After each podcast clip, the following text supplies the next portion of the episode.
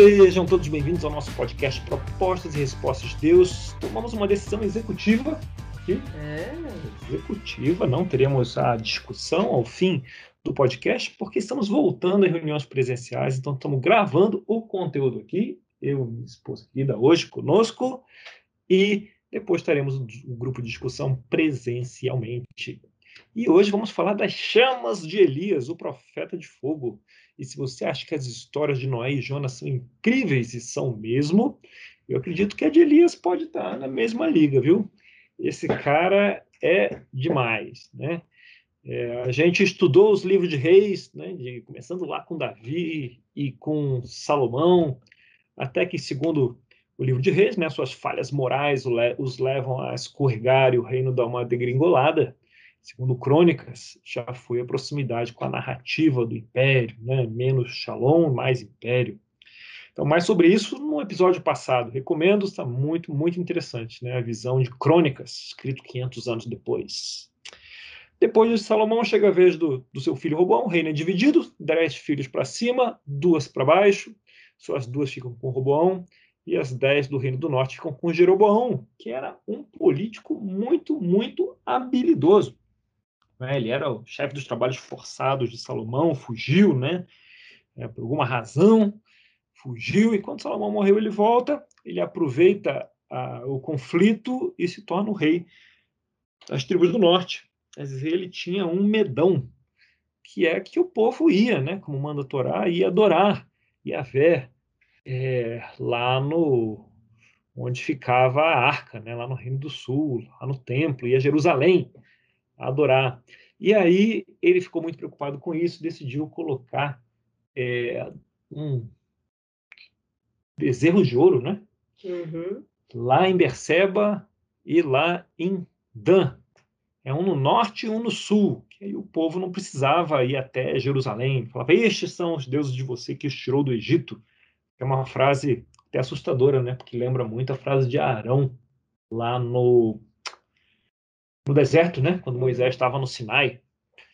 E aí, se você, a verdade é que Jerusalém não era tão longe assim, né? Ali de onde ficava o, o bezerro, mais ao sul, na parte mais ao sul. A gente teve lá esse ponto, né, querido? Lembra? eu estava lembrando, a gente esteve lá. A base, a base do bezerro, né? É. É pertinho, era pertinho, uma caminhadinha de algumas horas, no nosso caso, de alguns minutos de ônibus. Naquele tempo, o pessoal tinha que ter. Era uma subidinha, uma subidinha de algumas horas até lá.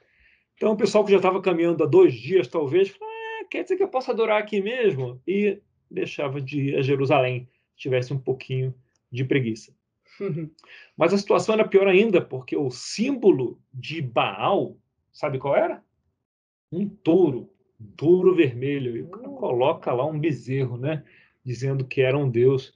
Então, ele junta, ele sincroniza a narrativa cultural dos povos em volta, o receio da influência de Judá. Né? Então, Jeroboão, o espertinho, junta tudo isso, e como resultado dessa ideia brilhante, ao contrário, né? mas é, uhum. é, esperta, é, o Reino do Norte e do Sul se afastam, não é? assim consolida a divisão, e sempre haverá rei, reis no norte que se dirá, né? Não se afastaram dos pecados de Jeroboão, que era a questão da idolatria, né? Uhum. Então vai sempre, sempre perseguir, assombrar o reino do norte essa decisão de Jeroboão. Eventualmente Jeroboão é sucedido pelo filho, que é pelo filho, blá blá blá, e chegamos a Honri, que aparece bem pouco na Bíblia, são poucas linhas sobre ele, mas ele é um dos reis mais referenciados, se não o mais referenciado na literatura extra-bíblica histórica. Era um cara bem conectado, inteligente e até impiedoso. Né? Ele era tão sagaz, era honra, que ele fortaleceu a reunião, a, a união com uma potência regional ali a, representado pelos fenícios. Né? A Fenícia ficava a noroeste ali do reino de Israel. Gostou do noroeste? Bem carioca, né? É.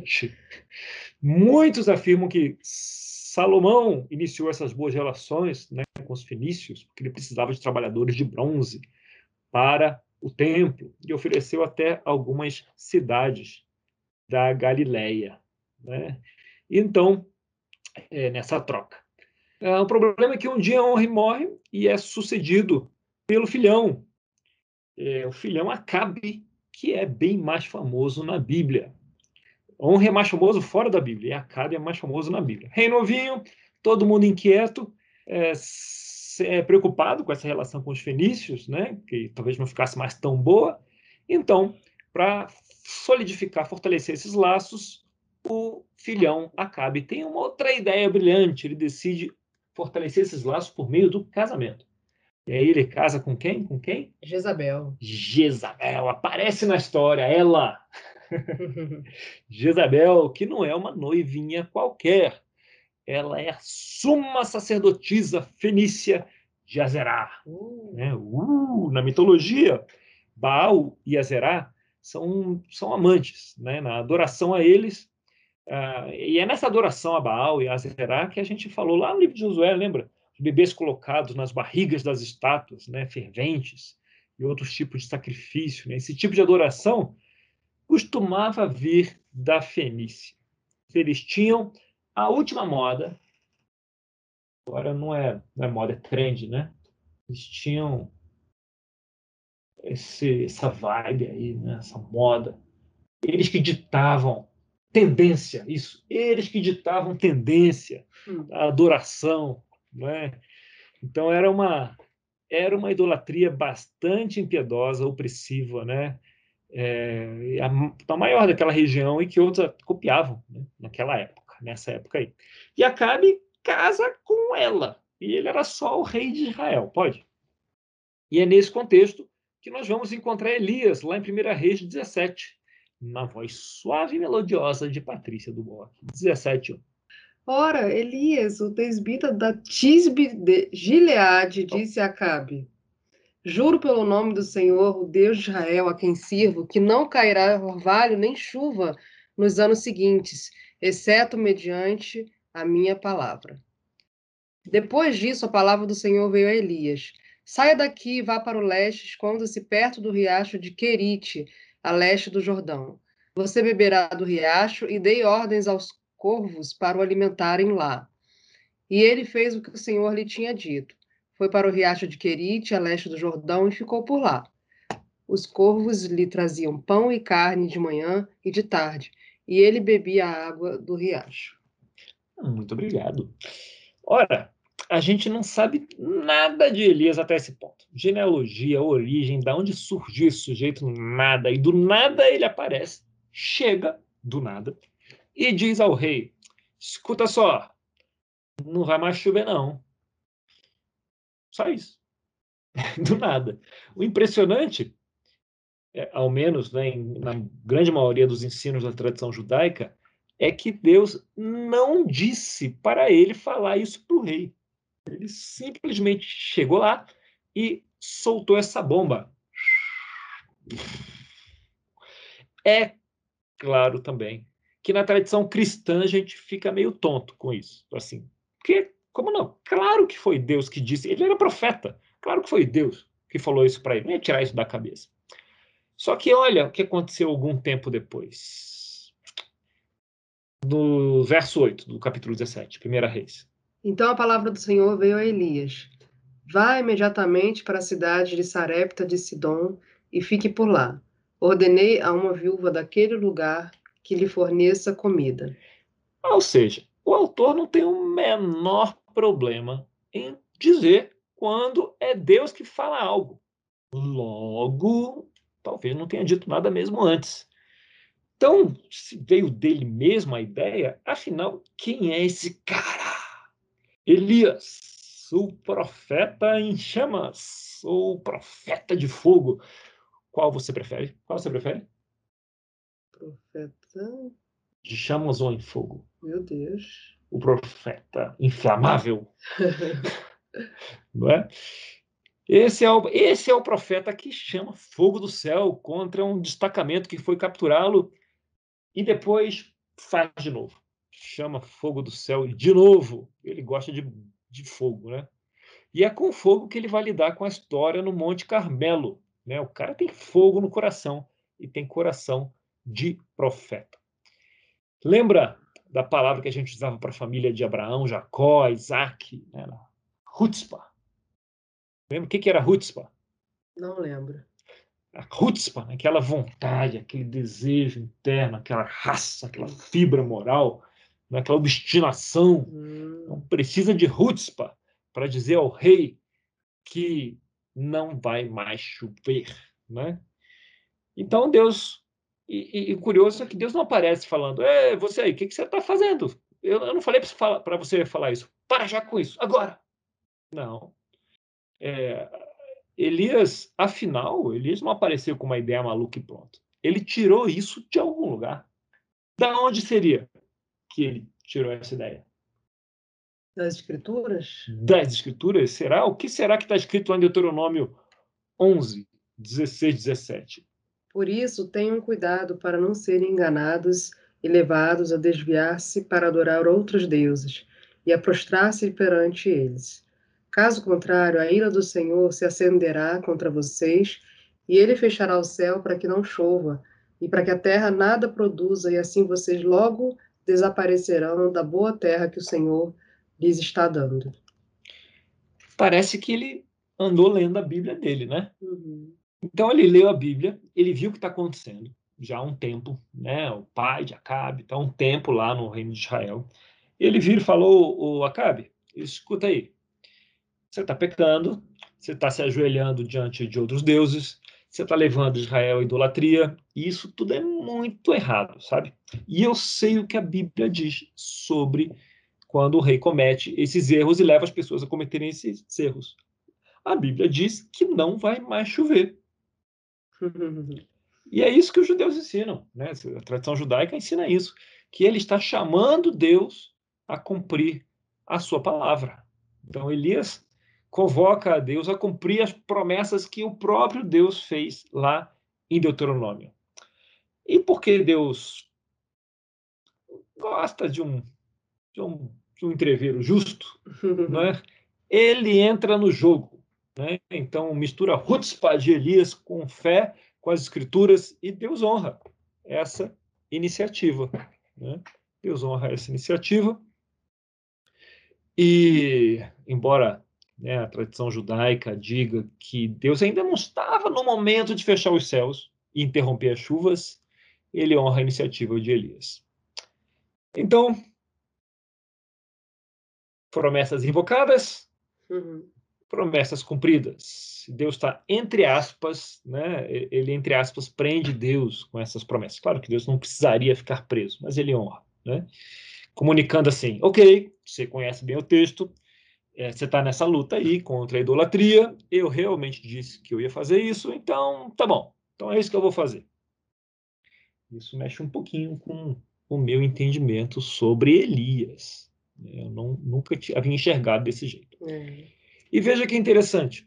Depois disso, Deus alimenta Elias com o quê? Quem, quem são os passarinhos lindos que levam comida para Elias? O corvo. E os corvos são o quê? Ave de? Rapina. Ave de rapina. Que para os hebreus eram aves puras? Não. não dá. Aves impuras. Não, não era codorninha fofa. era um corvo. Não é? A árvore de rapina, uma ave impura, que traz comida para ele. E corvo sabe cozinhar? Eu nunca vi um corvo cozinhando. Né? Até no filme da Disney eu nunca vi cozinhando. E, então ele pega aquela comida da onde? Ele faz colheita, debulha milho. Onde que ele pega a comida que está levando a Elias? É, da natureza. É, provavelmente comida de outra pessoa. Ele está pegando hambúrguer de alguém distraído. O cara pega ela no McDonald's, compra um hambúrguer, olha para o lado, passa o corpo, já era. pega o hambúrguer de outra pessoa e leva para ele. Então, é rapina. Rapina é isso. Você não, você não, você colhe onde não planta, né? Então, é, não vai chover aqui. A, a, gente vê se não vai chover. E se isso ainda fosse uma declaração política, né, entre é, Elias e o rei e Deus, entre eles três, isso é uma coisa. Outra coisa é que Caso não chova, o que acontece com todos os demais lá em Israel? Todo mundo passa fome. Né? Todo mundo passa fome. Mulher, criança, menino, né? homem, velho, todo mundo. Todo mundo que depende da provisão de Deus. Né? Sem chuva, é que acaba a provisão. É. Então Elias tem essa visão meio estreita de que essa é uma questão pessoal entre ele, Acabe e a justiça, e o que é justo. E é isso. Custe que custar, ele vai é, proclamar e, e defender e impor a justiça. Eu conheço gente assim. Conheço gente assim, que tem um espírito de profeta. Uhum. Defendem a verdade, a justiça, e tem um fogo no coração que os leva a, a perseguir isso a qualquer preço. Eu, eu mesmo já passei alguns anos aí. Né? Uhum. Né? né? e o que a gente não entende é que a gente não consegue fazer, né, é, prover essa justiça do jeito que Deus faria. E a gente não consegue respeitar o tempo de Deus. Né? A gente é, uhum. é, acaba sendo ansioso e acaba machucando pessoas pelo caminho. Será que já fez isso, querido? Não, não imagina. Imagina, né? Não. Never. Às vezes, um, um desavisado que nem está envolvido na batalha, mas está perto, e aí é chamuscado. E, e alguma dessas vezes a gente pode nem estar tá certo. Né? Pode ser a nossa visão de mundo no momento, né? a narrativa, pode nem ter uma visão muito equilibrada. Então, e, e, Elias, a gente tem algumas indicações estranhas aqui. Elias é alimentado por corvos, que é uma ave impura, comendo comida roubada. Então, será que ele vai perceber que as coisas não são preto e branco? Deus está sutilmente aqui tentando ajudar Elias aqui. E a história segue. Depois de três anos, Deus finalmente fala de novo. E o que ele diz? Ele diz assim: escuta aqui, Elias, vai chover. Diga a Acabe que já deu, já deu, já deu, essa seca toda, vai chover e pronto, eu vou mandar chuva. Vai lá dizer. E assim nos conta em 1 Reis 18, no verso 17. Quando viu Elias, disse-lhe: É você mesmo, perturbador de Israel. Não tenho perturbado Israel, Elias respondeu mas você e a família do seu pai têm. Está falando com Acabe aqui, né? Isso. Vocês abandonaram os mandamentos do Senhor e seguiram os balins. Agora, convoque todo o povo de Israel para encontrar-se comigo no Monte Carmelo. E traga os 450 profetas de Baal e os 400 profetas de Aserá, que comem à mesa de Jezabel. Acabe convocou então todo Israel e reuniu os profetas no Monte Carmelo. Elias dirigiu-se ao povo e disse: até quando vocês vão oscilar entre duas opiniões? Se o Senhor é Deus, sigam-no. Mas se Baal é Deus, sigam-no. O povo, porém, nada respondeu. Ok, então temos Deus mandando Elias dizer a Acabe que ia chover. Deus só não disse para Elias como ele tinha que dizer a Acabe. E Elias, então, o profeta em chamas, entra em ação né? Ele vai falar, tá bom, vou falar, mas eu vou falar do meu jeito. Então ele não vai simplesmente chegar para cá e falar, oh, rei Acabe, agora vai chover. Não. Ele tem que criar uma disputa, ele tem que criar um duelo inesquecível. Né? Então ele vai lá, prepara o espaço, e de uma forma bem sagaz até, porque ele prepara de uma forma que concede a vantagem de jogar em casa nesse duelo aos adoradores de Baal e de Azerá. Né? É, ele você nunca se perguntou por que, que todo mundo, os quase mil profetas aí de Azerá e Baal, 450 de um, 400 do outro, obedece tudo que Elias fala? Porque ele está falando para os caras fazerem do jeito deles. Né? Uhum. Primeiro, já há um altar de Baal por lá, enquanto ele tem que reconstruir o de Yahvé. É para eles pegarem um touro, é um animal de Baal, né? não uma ovelha, um cordeiro. É, a regra é invocar um raio do céu, que é a arma de Baal. Né? Então, Baal joga em casa. Ele tem o altar já construído, pronto, tem o animal certo e tem a arma certa. Né? E a história desses deuses, né, Baal e Azerá, ela é meio imprópria para o horário. Hum. Hum. Então, Baal, deus da guerra e do fertilidade da agricultura, né? E Azerá é a deusa da fertilidade humana. São dois deuses de fertilidade. Né? Então, você planta sua cultura e Baal manda chuva. O mito sobre como ele mandava chuva cada inverno, né, é que Baal vinha à terra e perseguia a sua amante Azerá. Só que ela brinca com ele. Né? Eles namoram, ela brinca, brinca com ele. Na hora que ele chega perto de, de ejacular, ela se manda E as chuvas representam essa semente de Baal que alimenta as plantas. Hum. Não é? é isso, conotação sexual forte aqui. Então, eles montam o palco para esse duelo, que afinal se trata de chuva, né? E, e Elias, eu acho que é, Elias não queria que Baal levasse qualquer mérito, né? Então monta o palco para esse duelo e Elias fala: então, pessoal, é nisso que vocês acreditam, certo? É desse jeito aqui. Então vocês acham que isso vai funcionar, né? Então ele vai lá e prepara o cenário do jeito deles. Aqui no verso 21, Elias dirigiu-se ao povo e disse: Até quando vocês vão oscilar entre duas opiniões? Se o Senhor é Deus, sigam-no! Caramba! Mas se Baal é Deus, tá bom, sigam-no. O povo, porém, nada respondeu. Então aqui a gente tem uma certa flexibilidade na tradução, né, para não ofender a tradição. Quando ele fala assim, até quando vocês vão oscilar? A palavra em hebraico tem uma conotação também mais imprópria para o horário que é assim: por quanto tempo vocês vão dançar sexualmente entre esses dois deuses? Hum. Uh. Quer dizer, e claro, também há uma referência à pergunta de Josué: né? quem vocês vão seguir? Só que Elias tem, não tem a boca tão elegante quanto Josué, tem mais boca suja. Hum. Né? E aí os caras ficam calados, né? Fala, sei lá quem a gente vai seguir, vamos ver o que acontece aí, não duelo. Vamos ver, vamos ver. Então, aqui, 18, 22. Disse então Elias. O que, que ele disse, querido? Eu sou o único que restou dos profetas do Senhor, mas Baal tem 450 profetas. Tragam dois novilhos, escolham eles um, e cortem-no em pedaços e o ponham sobre a lenha, mas não acendam fogo. Eu prepararei o outro novilho e o colocarei sobre a lenha, e também não acenderei fogo nela. Então vocês invocarão o nome do seu Deus e eu invocarei o nome do Senhor. O Deus que responder por meio do fogo, esse é Deus. Então todo o povo disse: O que você disse é bom. Ou seja, a plateia se amarrou na ideia. Falou: ótima ideia, bora ver o que rola nesse duelo aí. Já comprei minha pipoca, provavelmente já peguei minha romã, estamos, né? já estou pronto aqui.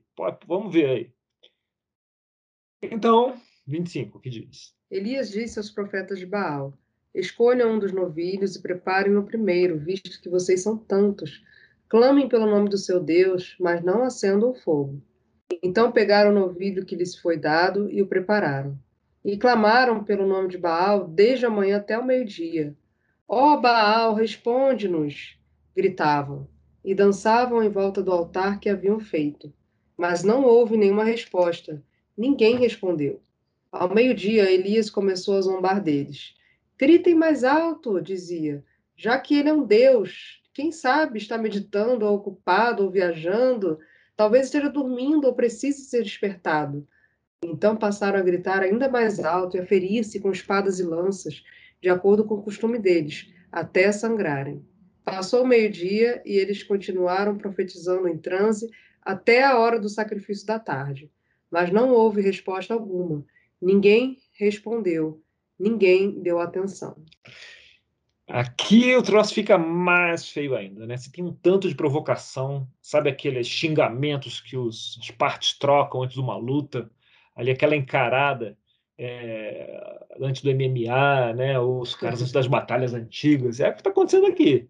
Um tentando intimidar aqui o outro. Né? Os caras Claro como foi escrito aqui por, pelos reis, né, não falaram o que o povo de Baal estava falando, mas devia ser uma troca aí de um palavreado criativo enorme. O que a gente não pesca no hebraico é a elegância das palavras de Elias, e eu estou sendo irônico. As palavras são pesadas. Assim, talvez ele esteja meditando, esteja ocupado. É, algumas traduções falam ah, que ele pode estar no banheiro, que de novo há um forte tom sexual. Né? Quando você pensa no banheiro, você pensa que ele está no troninho. Mas se você lembrar que a chuva era a semente de Baal, então esse ocupado era ele, bem, é, se preparando fisicamente para fazer o que tinha que ser feito, uhum. né? que podia ser no banheiro também. Então tem provocações pesadíssimas acontecendo aqui. Vamos voltar lá para ver como Elias foi. foi. 18:31. Depois apanhou doze pedras, uma para cada tribo dos descendentes de Jacó a quem a palavra do Senhor tinha sido dirigida, e disse: Seu nome será Israel. Com as pedras construiu um altar em honra do nome do Senhor, e cavou ao redor do altar uma valeta com capacidade de duas medidas de semente. Depois arrumou a lenha, cortou o novilho em pedaços e o pôs sobre a lenha. Então lhes disse: Encham de água quatro jarras grandes e derramem-nas sobre o holocausto e sobre a lenha. Façam-no novamente, disse. E eles o fizeram de novo. Façam-no pela terceira vez, ordenou, e eles o fizeram pela terceira vez. A água escorria do altar, chegando a encher a valeta. Querida, eu sempre pensava nessa água aí. Eu achava que Elias fazia isso, que era para mostrar que Deus ia queimar o negócio, mesmo ele estando encharcado. Eu sempre pensava isso. É, que ele fazia um milagre mesmo em condições difíceis. Mas na tradição judaica não é nada disso, sabia? É, não. Eles dizem que se você vai. Eles acreditam que se você vai invocar um raio do céu que vai devorar, consumir o boi, devorar tudo que há no altar, não, não é um litro d'água que vai fazer muita diferença, porque não vai fazer mais, vai ficar mais impressionante ou menos. É, já seria impressionante o suficiente. E eu acho que faz sentido, uhum. né? É, Elias, que conhece a própria Bíblia, né? Ele sabe que a água é uma referência ao festival de Sukkot, né? A festa dos tabernáculos, que é onde eles pedem pela chuva da próxima colheita, como uhum. derramando água sobre o altar. Então, eu acho que essa é a referência. Ele derrama água porque ele vai pedir chuva. E a água faz parte é, da tradição né, desse tipo de pedido, como a Torá. Então, era a vez de Elias pedir chuva e ele ia fazer do jeito que a Vé havia orientado, pedindo de forma compatível com a Torá. Né? E assim acontece. 18:36. A hora do sacrifício, o profeta Elias colocou-se à frente e orou. Ó Senhor Deus de Abraão, de Isaac e de Israel, que hoje fique conhecido que tu és Deus em Israel e que eu sou teu servo que fiz todas as coisas por ordem tua.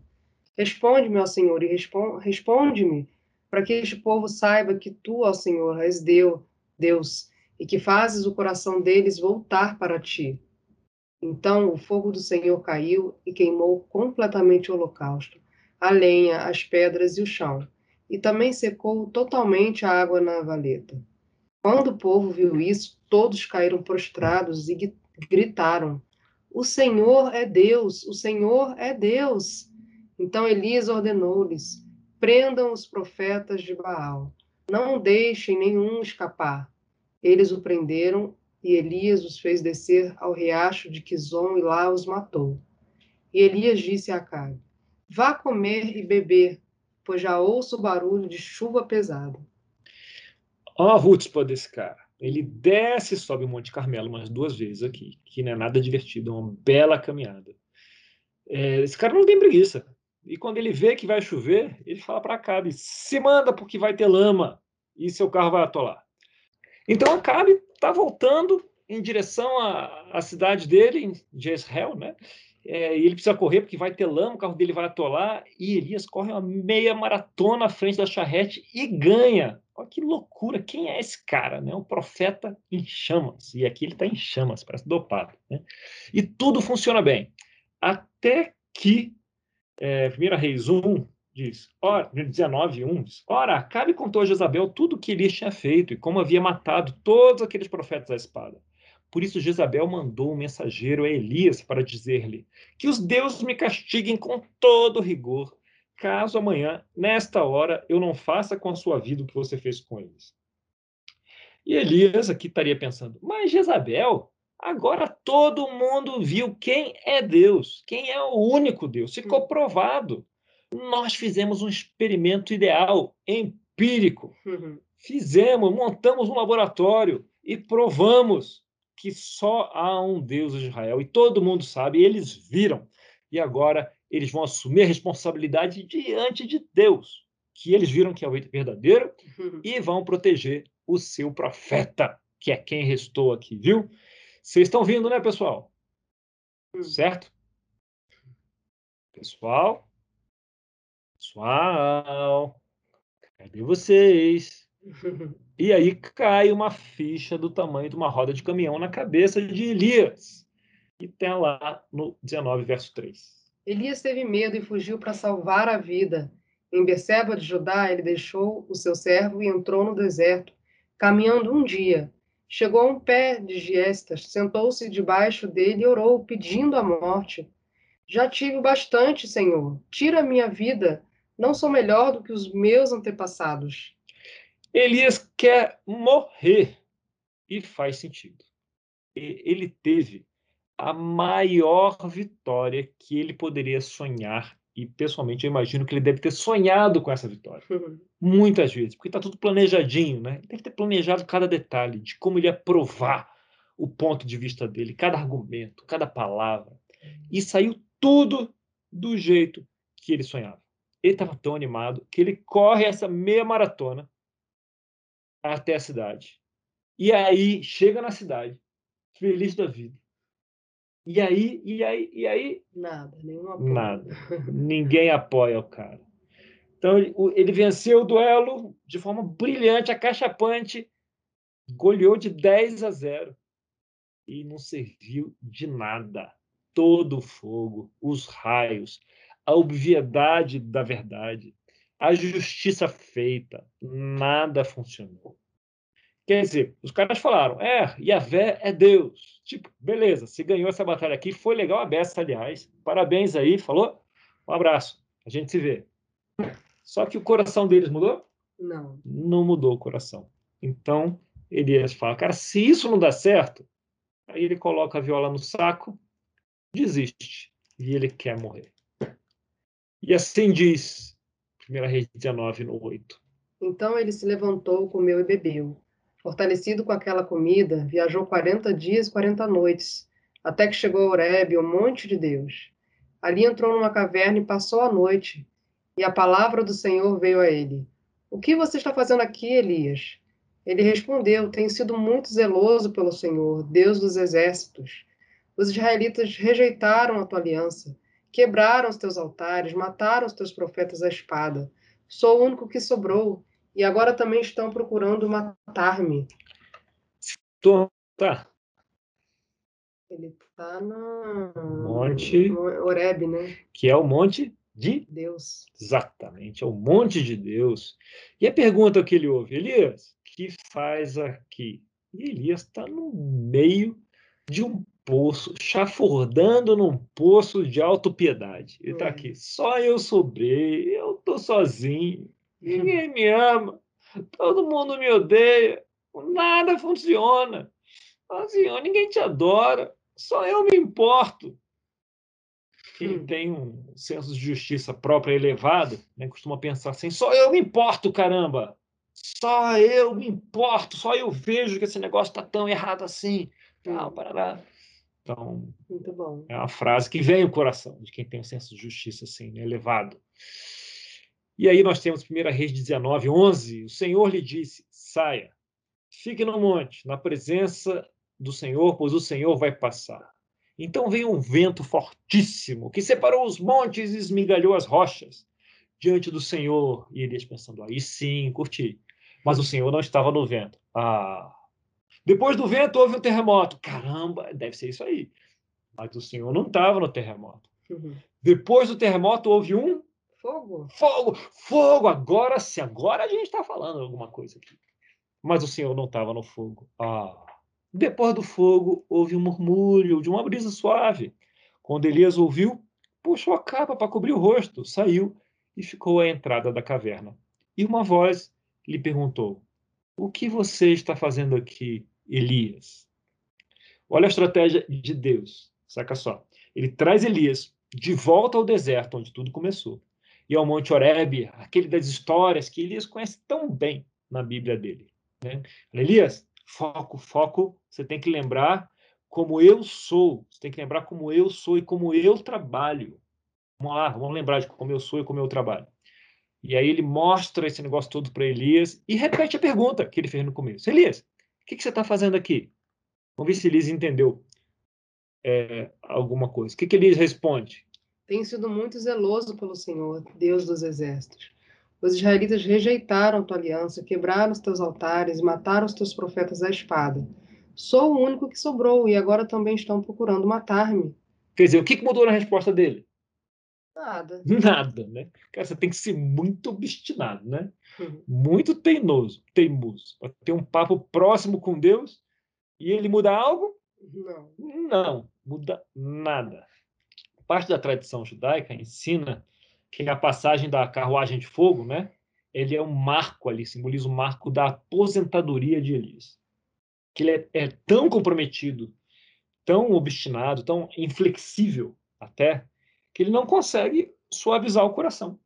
Né? E Deus não consegue usá-lo muito do jeito que ele gostaria, porque Elias não, não cede nada. Né? Então, o que, que diz no 15? O Senhor lhe disse: Volte pelo caminho por onde veio e vá para o deserto de Damasco. Chegando lá, unja Razael como rei da Síria. Unja também Jeú, filho de como rei de Israel e unja Eliseu, filho de Safate, de Abel Meolá, para suceder a você como profeta. Jeú matará todo aquele que escapar da espada de Azael, e Eliseu matará todo aquele que escapar da espada de Jeú. No entanto, fiz sobrar sete mil em Israel, todos aqueles cujos joelhos não se inclinaram diante de Baal, e todos aqueles cujas bocas não beijaram. Então, Deus aqui fala: tá bom, Elias, tá bom, tá bom, agora fica quieto, vai, para de falar besteira. Existem milhares de pessoas, vou falar sete, né, esse número sete, né, perfeito, completo, é, sete mil pessoas. Existem milhares de pessoas, muitos com fogo por aí, com sua paixão, com compromisso, com fidelidade. Você não é o único. Embora, levanta aí, ai, ai, vamos fazer um discípulo e vamos mudar esse mundo desse jeito, né? Acredito que essa foi a primeira relação de discipulado raiz, né, na Bíblia. Né? Então é revolucionário aqui o que Elias passa, né? Todo fogo, verdade, justiça não são capazes de mudar o coração humano. É, mas os judeus ligam esse sussurro suave, né? aquele sussurro ao pé do ouvido, entre amantes, como aquele de cânticos, como método de Deus para mudar os corações. Então Deus diz para Elias: esse fogo todo não funciona, Elias. Vá a mais pessoas. Lembra as pessoas de quem eu sou. Isso sim tem potencial de mudar as pessoas. Não esse duelo épico todo que você mandou aí, essa pirotecnia toda. Isso muda o coração das pessoas. É, é, é outro caminho para mudar o coração das pessoas. Elias e, e, Deus não consegue trabalhar tanto com Elias, pede para Elias fazer então um, outro discípulo que ele escolhe, que seria uhum. Eliseu, e ele agradece, muito obrigado Elias, ele honra Elias, então vai curtir sua aposentadoria aí nessa carruagem de fogo bonitinha, uhum. e vamos trabalhar com Eliseu. Amém. E é curioso, né? A gente ouve os debates apologéticos, né? Lógica, muito interessante. E são interessantes mesmo, a gente aprende a beça, mas não funcionam para mudar o coração, como funcionam o amor e o discipulado. Hum, não é? Verdade. Muito bem, senhores. Muito obrigado pelo ouvido de vocês. Espero que tenha mexido, como mexeu comigo. Mexeu com você, querido? Sim, bom. Interessante, né? Sim. Não teremos debate hoje, então encerramos por aqui. Quiser entrar em contato, danielgesine.gmail.com e assim seguiremos até o nosso próximo papo. Um abraço.